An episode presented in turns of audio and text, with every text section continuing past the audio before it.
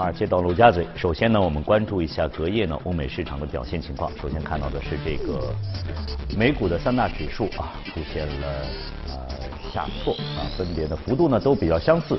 呃，最低的零点三三啊，最多的标普呢是下跌了百分之零点四五，在中间呢是道琼斯下跌幅度是百分之零点三六。好，我们再来看一下欧洲的三大指数，同样呢是比较接近幅度的上涨。呃，最高是德国 DAX 指数涨幅百分之零点七，英国富时呢有百分之零点五九的涨幅。马上呢，我们连线到前方记者陈曦宇，了解一下机构和市场有哪些声音和观点。你好，曦宇。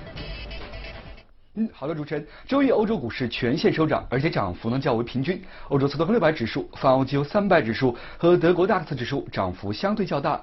英国富时一百指数、法国帕克斯林指数涨幅相对较小。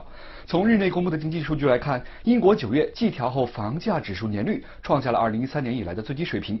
欧元区十月投资者信心指数也不及预期，跌至六年多以来的新低。有市场分析认为，市场对于欧洲央行支撑经济发展的措施并未给出积极回应，对于经济衰退的担忧迫在眉睫。日内欧盟委员会文件显示，欧元区需要采取预防性的财政刺激，以避免经济出现长期的低增长。现在采取更多的货币宽松政策，将不如采取财政刺激有效。脱欧方面，英国首相发言人日内透露，首相约翰逊正在就脱欧计划与欧盟的领导人进行接触，已经准备好与欧盟进行谈判，以确保达成协议。但是欧盟必须尽可能做出与英国相对等的妥协。约翰逊仍然坚持，如果没能达成协议，将在十月三十一号脱欧。日内英镑对美元下跌近二十点至一点二三一一线。十一期间脱欧的新闻也是不少。约翰逊日前首次提出了脱欧新方案之后，政府正在与欧盟谈判，期望最迟于本月十九号欧盟峰会结束之后达成协议。但是最新消息显示，欧盟方面似乎不满新方案的内容，已经拒拒绝于上周末继续与英方讨论。周二将公布的经济数据包括德国八月工业生产年率和瑞士九月的失业率。此外，英国央行行长卡尼将就气候变化发表讲话。主持人。好，谢谢细雨的介绍。在了解了隔夜呢欧美市场的表现之后，马上和徐哥进入到我们今天的全球关注。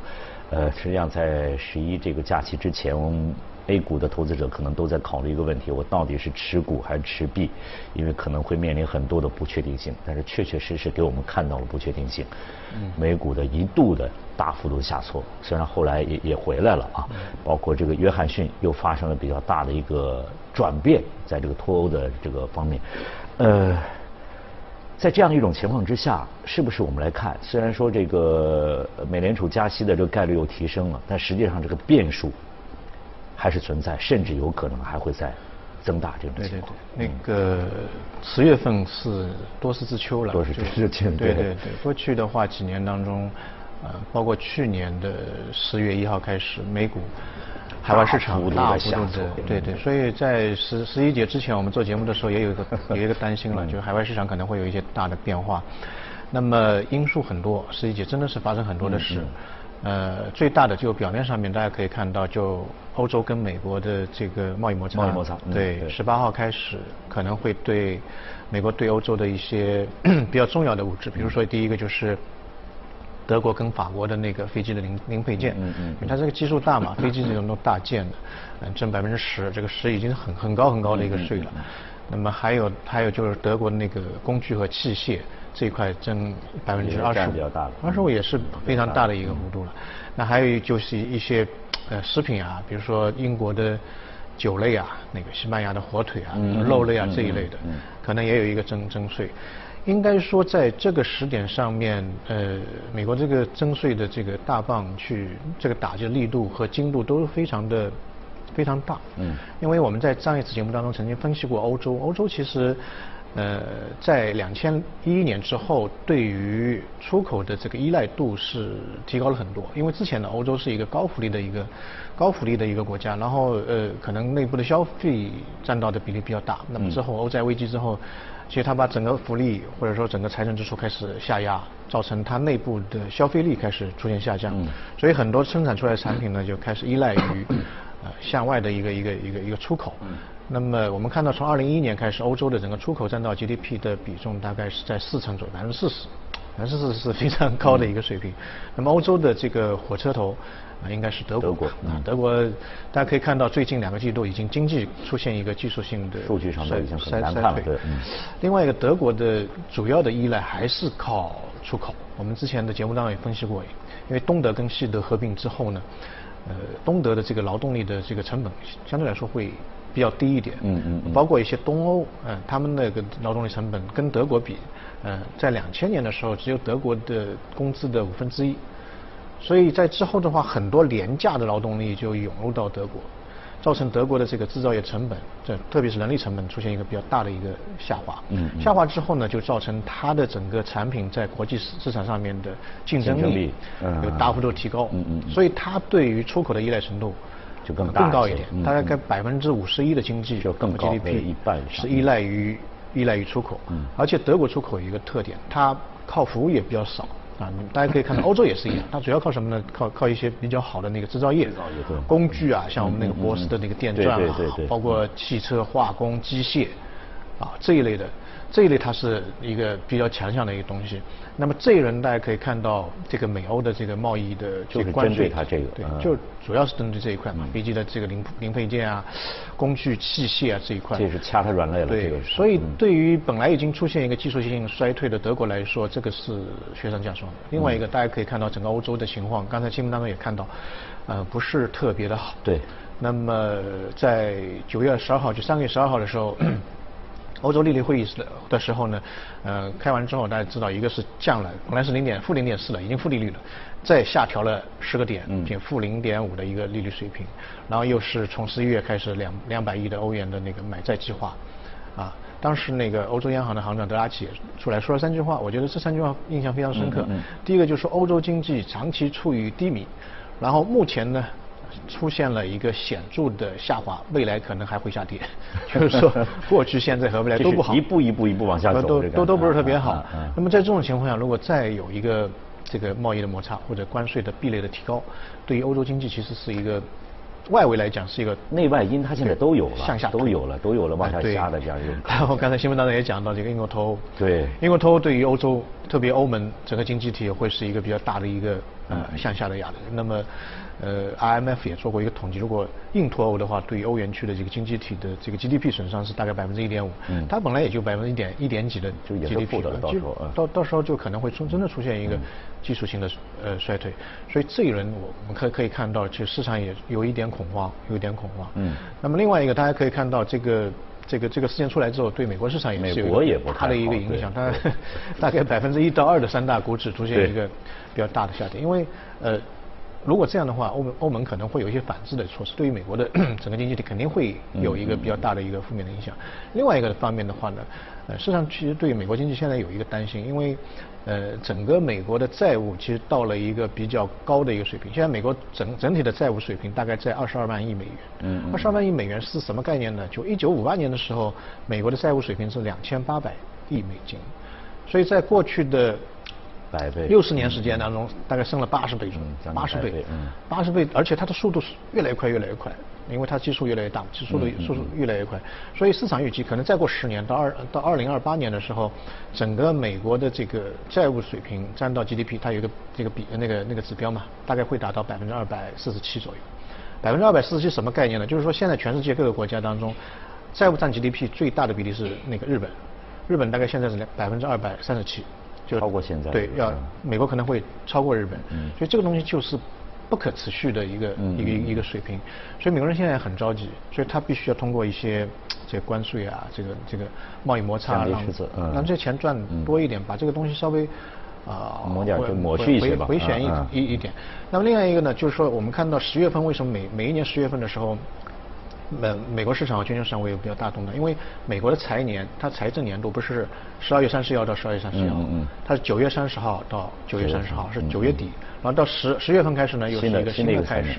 所以在九月份的时候，很多美国经济数据是会比较好，因为特别是消费方面，因为那些联邦政府它一年下来的这个预算，到那个月份用不掉，它就会第一个是你不能用了，第二个明年你就砍掉。就对对对，就这个大家都能够理解这个。对对对。所以它到九月份的整个支出的水平会是平均月份的大概同比会多百分之三十九左右。嗯嗯。所以这个时候会比较好，但后期会有一个真空期。又是一开始的时候，嗯嗯。然后它的很多的这个这个预算或开支其实也是举债，嗯嗯，通过借债来的嘛啊，对推动经济。所以大家也后后面也在想，第一个你这个。呃，后期的钱借到借不到。第二个呢，这个钱是不是会要还？怎么还？因为现在大家可以看到，全球很多央行在不断的抛美债，美债。啊，抛美国的资产，特别是像俄罗斯，在过去几年当中已经抛掉百分之九十四的这个呃美国的一个债券，啊，抛了干嘛呢？就是买黄金。买黄金。嗯。所以这个两个方面，一个是在抛，一个是买黄金在在在不断的不断上涨。所以这个方面其实对美国来说也也是有一个比较大的担心，特别市场对美国未来的经济啊它的这个发展会有一点担心，也就造成了我们在可可以看到十月份的时候。美国整个三大股指会出现这样大的比较大。那么好在这一次这一轮，本来我们认为可能是本周还得下跌，好在慢慢可可以看到刹住车了。因为上周五的时候，美国有一个非常重要的经济数据，就是美国的非农经济数据。啊，美国非农经济数据开出还算是比较好吧？嗯嗯。它的这个增长是十三点六万人，十三点六，当然比预期稍微差一点，预期是十四点五万人。呃，非农数据的话，一般来看，只要产生两位数，就十万以上的话。啊，基本上是一个及格线，因为它每一年新进入了劳动力市场的这个人口，基本上十万以上就基本上可以可以满足了。嗯嗯嗯。所以这个数据其实大家可以看到，这个公布之后，它又出现了对对，特别是它的那个失业率从百分之三点七，这一轮是到了百分之三点五，三点五是非常好。很低的。嗯。一九六九年到现在已经是最好的一个一个数据，所以一方面大家觉得哎可能。呃，过去美国靠借债来发展经济的这个模式不可持续。另一方面，他感感觉他那个就业市场。相对来说，还是可以看到一点点的一个比较强劲的一个一个事态。这个还是他在我们一直在说，他目前的数据呢，一直是比较比较矛盾的，就是说是整个这个有不好的，但是也也有很好的数据的这个体现。这个现象还在还在持续下去。还在持续，因为我们看到在最近的呃十月二号公布另外一个数据，就是美国 PMI 的制造业数据。这个数据是过去十年 当中最最差的一个数据。嗯嗯。也就是说，因为贸易摩擦，其实对美国的损伤也可以看到。对。但另外一方面，它的自身内在的一个劳动力市场还是出现一个。比较，啊，就比较旺盛的一个偏好的一个局面。嗯。所以这两个数据放在一起的话，啊，个人认为可能劳动市场更更更好一点。另外一个呢，就是说，呃，现在目前市场当中，刚才您也讲讲到的，对于今年美元再一次降息的预期又再度升温，就已经达到百分之八十以上。那么如果再再度降息的话，对于美国资本市场其实还是一个呃比较大的嗯嗯大的一个利好。而且个人认为，呃，应该说。再度降息的概率可能还会继续上升，因为在美国之外的那些经济体，啊，包括刚才讲到的欧洲，啊，目前还是在处于一个下滑。像这种情况之下，它降它降降息的这个概率或力度。可能未来一段时间当中会比市场预期会高那么一丁点。就像特特朗普说的，这个别人都已经是负的这样了，你还维持这么高干嘛？对，会有这样也会有一个一个。因为我们有一个基本的判断，未来的呃五年到十年，全球的整个经济可能是一个存量经济，就是说它整个蛋糕不会再更大一点。嗯。所以谁降息更快一点，可能对自己更有利一点。所以这个我认为美国也可以看到，而且它现在目前的降息的手段，或者说它的目前库存的利率还算是有的，比较高的，对对，比较高的。所以这对他来说还是一个有利的一这个就像我们片头当中有有这么一条这个字母，就是 A 股呃美股的这个会对 A 股产生什么样的影响？实际上这个这个十一的这个美股出现这样大的一个波动，确实对这个 A 股的投资者心理上也会带来比较大的也会会有些影响。很多人都期待着在前一天，比如说就是周一美股能有一个比较好的表现，那么不至于影响节后 A 股的情况。但实际上我们看到，呃隔夜呢美股是出现了一下还好，但还好，确实不像许哥说的，我们去年。这个是影响是最最大的，可能是百分之我印象当中百分之二十左右的美股的大幅的下挫，好像是有这种比较大，对，这个是比较大的。但是我还是关注吧，来看确实不确定性都是在的，大家还是做好一个心理的第四季度的确定性肯定会低一些，对，前面大一点，大很多。嗯，好，那么这个关注的完这个呢，我们再来了解一下今天的这个热股。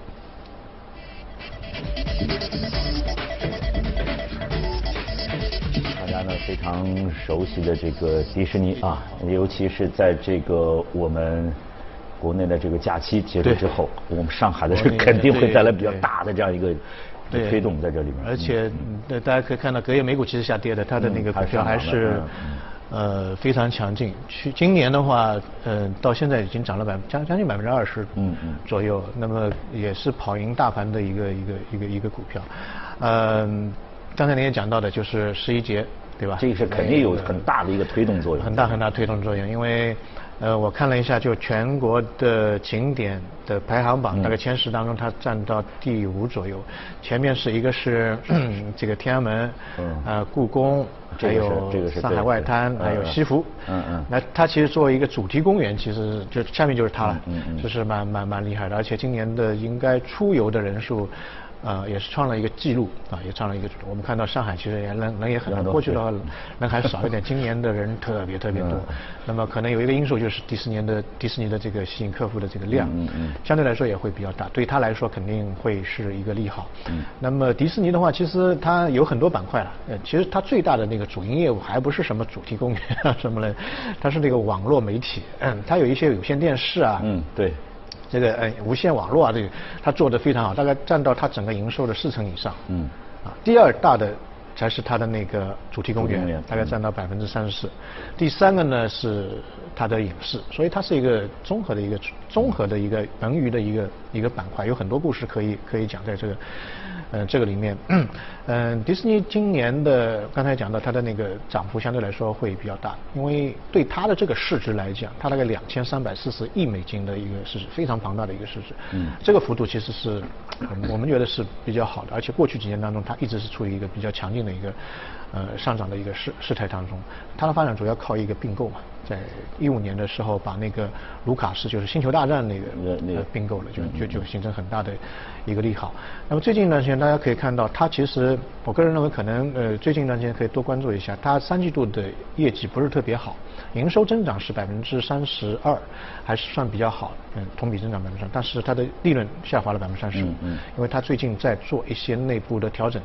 啊，因为他把那个奈飞，奈飞大家知道啊，奈飞作为一个潜在的对手，以前他觉得这个很小的一个东西，但现在他认为这个流媒体是未来可能会主主主控市场的一个非常重要的一个东西。我们在节目当中也涉及到这个相关的。对，所以现在他的这个 CEO 呢，就把大量的资金开始转移到流媒体，虽然他最近一段时间把那个奈飞的广告从他的这个频道上面，所有频道上面都都整体下架了。然后他推出一个迪士尼家的一个跟奈飞竞争的内容也是相似的一个东西，所以它整个应该说在转型的过程当中，呃，未来我个人认为其实还它还是应该是会有一个非常好的发展，因为在整个行业当中它是算龙头当中的龙头，是非常走的比较前面的，呃，客户量也好，网络基础也好，基础建设也好，都这块做的比较好，所以我个人认为可能未来还可以看看这股票。嗯，那我们拉回来，其实大家可以看到，嗯。对于国内来讲，一块就可能是迪士尼在中国的一个布局，今年可能对它股票有有所增长。另外，一个迪士尼其实还有一块非常重要的内容，就是它的电影。电影其实，在迪士尼的整个营收当中，它的增长量是最快，大概百分之三十三左右，三季度的时候百分之三十三左右。呃，像主题公园其实它庞大，但是呢。嗯，整个营收增长非常慢，大概百分之七左右。各各地的是参差不齐的主题公园，对。它的这个电影增长相相对来说会比较快一点，因为全球大家可以看到，目前在精神层次方面的一些消费在逐步的提高，反而物质方面因为老龄化，呃，有一些有有有有一些下滑。那么国内的话，大家在过完节之后也可以多关注一下。我个人认为啊，只能于。啊，包括电影的那个板块方面的一些异动，因为今年的国庆其实蛮特别的，嗯，三大的这国产片的票房收入，这个是是占了比较大的一个排非常吸引，吸引人，而且这个实有实实在在业绩的一个支撑，啊，包括那个呃我的祖国啊，还有那个那个攀登者，总共三个票房加总起来已经超过了四十亿的人民币的一个一个收入，这是创历史的，而且呃从年初到现在，整个全国的票房收入已经超过五百五百亿。这也是创了一个历历史的记录，所以这一块的话，我个人认为，我们过完节回来，一个看看美股可能有些风险，但是在 A 股上面可能有一些板块在呃，过完节的几天当中可能会有对，就有就是类似一些表现。因为我个人认为，中长期来看，其实影视这一块也是可以值得多关注的。嗯。因为中国，嗯，怎么说呢？目前的整个电影的屏幕数面数数目大概五点八万块，到明年就是二零二零年的话，可能要达到八万块，它的增长速度会非常快。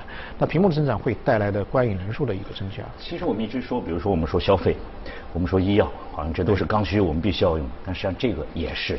这一块可能会增长率会，我个人认为会更更快一点。我问我们一个数据了，就美国的人口，呃，中国人口是美国人口四倍，对吧？但中国整体的观影人数只有美国的百分之三十，百分之三十，所以这个差距太大。另外一个，如果你跟韩国比的话，中国人口是韩国人口二十七倍，因为韩国比较小，二十七倍，但中国的观影人数只有韩国这个观影人数的百分之二十五。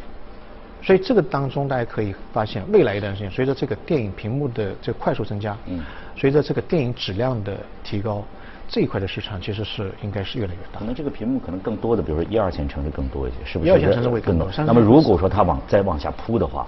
对，会有更多的这个观影人数。这个就跟快递业的这个延伸一样的，先一二线城市，未来就是三四五六七线城市，这个市场是非常大的一个市场。嗯，好，那今天呢，非常感谢徐哥啊，在这个华尔街道陆家嘴当中给我们做的相关的解读和分析。我们再来关注一下其他方面的消息，来看一下这个诺贝尔奖。瑞典卡罗林医学院在七号宣布，将二零一九年诺贝尔生理学或医学奖授予美国科学家威廉凯林。格雷格·塞门扎以及英国科学家彼得·拉特克利夫，以表彰他们在发现细胞如何感知和适应氧气供应方面所做出的贡献。评奖委员会说，动物需要氧气才能将食物转化成有用的能量。人们了解氧气的基础性重要作用已有数个世纪，但细胞如何适应氧气水平变化，长期不为人知。今年的三名获奖科学家发现了细胞如何感知和适应不断变化的氧气供应，并确认了能够调节基因活性以适应不同氧气水平的分子机制。他们开创性的研究成果揭示了生命中一个最基本的适应性过程的机制，为我们理解氧气水平如何影响细胞新陈代谢和生理功能奠定了基础。